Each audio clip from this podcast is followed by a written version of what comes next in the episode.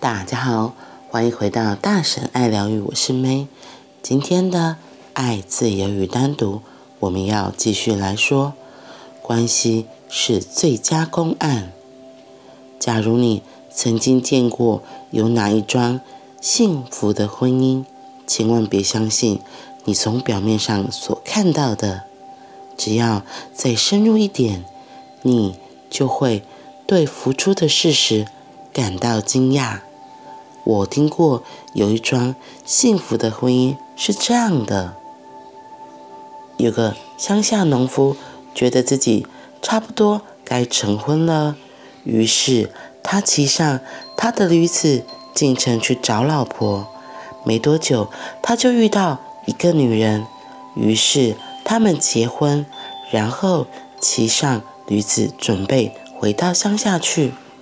才走到半路，驴子突然不走了。农夫下来找到一只棍子，他将驴子打了一顿，直到他又开始走为止。这是第一次，农夫说。走了几里路之后，那只驴子又不动了。然后整件事情重复上演一次，再将驴子。打过一顿之后，他又走了。农夫说：“这是第二次。”又过了一会儿之后，驴子第三度停下来。农夫下来，让他的新婚妻子也下来，然后他拿出一把枪，对着驴子的眼睛射了一枪。驴子应声倒地。这么做实在很蠢。老婆惊呼道：“那头驴子很值钱，你只为了一时气愤就杀了它，你这个不讲道理的笨蛋！”他就这样噼里啪啦痛骂了一阵之后，等他停下来喘一口气时，农夫开口了：“这是第一次。据说，从那次之后。”他们一辈子过着幸福快乐的婚姻生活，这是一个解决之道，也是过去以来人们所采用的方式。未来事情将会颠倒过来，换先生对太太百依百顺。不过那也只是换汤不换药。关系是一则公案，除非你已经把一件。更根本的事情处理妥当，你自己，否则你无法解开这个公案。爱的课题，只有在你穿越过静心的课题之后，才能得到解决。在那之前，不可能，因为制造问题的就是你们两个没有在静心的人，两个人都处于迷雾当中。都不知道自己是谁，那么各自的困惑相乘之后，势必会多了好几倍。除非你能静心，否则爱只会是痛苦。等你学会如何独处，等你学会不必任何理由就能享受自己单纯的存在，就有可能处理好接下来第二件事。第二件是更复杂的问题，因为那牵涉到两个人的相处，唯有两个静心的人能够活在爱里，那时爱就不是公案了。不过到那时候，爱也不是你认知理解里的关系，那只是一个爱的境界，而不是关系的状态。我第一次听到奥修举的这个例子，真的觉得非常的 好笑。除了好笑，也觉得好好真实哦。那一头驴子的下场，好像也是农夫在警告他的妻子说：“你如果可以百依百顺，照农夫的要求过日子，那你就可以平安顺遂。可是你要是敢忤逆不听。”第一次被修理，第二次再被修理，然后没有下，没有第三次的机会了。听起来觉得有点可怕，可是我觉得也很像是过去威权式的状态，像我们传统东方社会的男尊女卑，女人可能都要顺从男人，以夫为天的这个东西，要依附在男人的脚下生存，所以你要是没有办法对男女这个关系里面这个。给钱的一方，给口饭吃的这一方，百依百顺顺从的话，可能下场就会很惨。因为妻子活生生看到了眼前这只驴子的教训，所以他也做出了选择嘛。他已经发现，哎，你第一次喽，第一次喽，只剩下一次机会。我不敢说会不会有第二次，所以到最后就真的只学会永远闭嘴了。所以他们从此过着幸福快乐的日子嘛。他没有被离婚或什么的，所以为什么后来奥修提到说这个关系到最后会改变？那也是因为后来的父权社会其实慢慢的有了很大的变化。现在大家都强调两性平权，然后女性们的自主意识也越来越抬头，每个人都可以自食其力，不需要再依附别人来生存。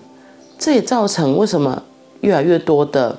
家庭可能就真的就是这个结果，跟古代一定很多不一样。古代会觉得嫁鸡随鸡，嫁狗随狗，然后可能嫁给老公之后就只能听老公的话，自己是不能有任何的意见的。不然，要是真的被离婚的话会怎么样？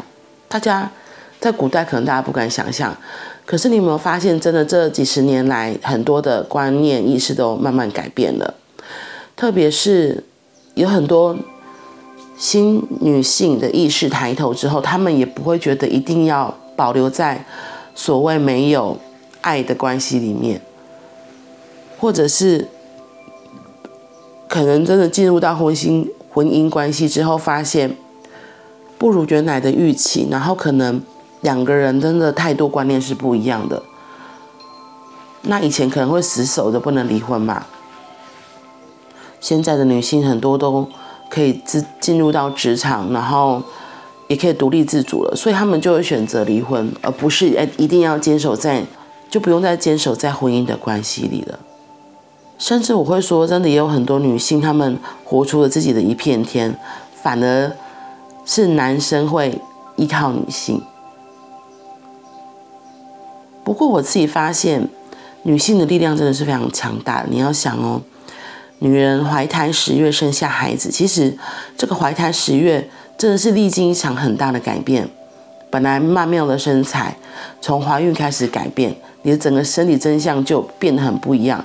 然后再有孕期，每个人可能有不同程度的不舒服，有人孕吐孕吐到生了还在孕吐，你知道吗？真的觉得太扯了。那有的人可能就是只有几个月而已。所以身心灵荷尔蒙的大。剧烈的状态改变，我觉得这个也是会训练女生有很大的心理、生理的成熟度，真的是和男性会很不一样的。那也可能是因为这样，所以女性们也越来越重视自己，也知道哦，原来其实我可以做的很多，而不是只有一不用再挂着像以前古时候的观念，觉得就是都要依靠男人。对啊，所以。现在的关系真的跟以前的关系不一样，你不需要再紧紧的依靠别人而生存。所以在这样子的关系里面，如果如何让两个独立自主的男人呢？呃，不是男人，如何让两个独立自主的人在关系里取得一个平衡？不需要去跟对方要爱，不需要去跟对方祈求，而是都能够好好的。好好的独立在自己的一个静心的状态中，然后两个人自然而然的靠近，然后可是又保有空隙，像前几章说的，我觉得这个就是一个很有趣的课题，因为保有自己想做的事情，然后也不受他人的干扰，不用被别人拘束，这才是一个独立的人。很重要的一件事情。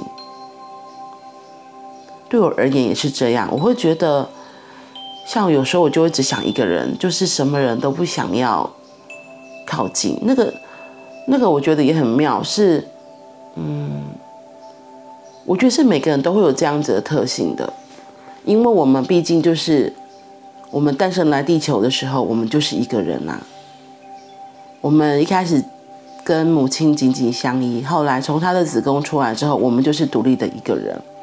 所以我们可以有独立的思考、独立的想法，然后独立的个体，是不需要跟其他人完全的，你说黏吗？或是纠缠？你现在想象一下，如果你跟一个人都另外一个人都黏在一起，你是不是有时候你想要跑，你就要看他还要不要跑；你要跳，你要看他要不要跳。那如果你想要旋转的时候，你是不是要带着他一起旋转？哇，看起来就很累啊！你可以想象一下吗？所以，怎么让自己可以自由自在？我会说，真的是要一个自己完全的独立的状态，而不是跟另外一个连做会。那个连做会，有时候真的会变成一个负担，一个负荷。所以，就像他今天在强调的，怎么让自己可以在一个独立的静心状态，学会独处，然后只是享受自己单纯的存在，真的是很重要的。嗯，要先能够把自己独立的这件事情照顾好，做的就是享受自己的单纯的存在，才有可能接下来到第二个。如何能够跟另外一个人也是很悠然自在的在一起，而不是要每天都黏腻在一起，或是嗯像乞丐一样彼此乞讨。所以爱这个关系真的是很有趣的，让我们能够学会静心，好好的跟自己单独的在一起，照顾好自己的需求，照顾好自己的想要，让自己能够。安住在自己的当下，嗯，我觉得那个品质是真的很美的。你可以透过冥想的方式，可以透过自己的散步，或是动态静心、瑜伽，其实有很多很多方法的。甚至连好好的跟自己一起呼吸，好好的跟自己呼吸，就是一个很棒的静心了。好喽。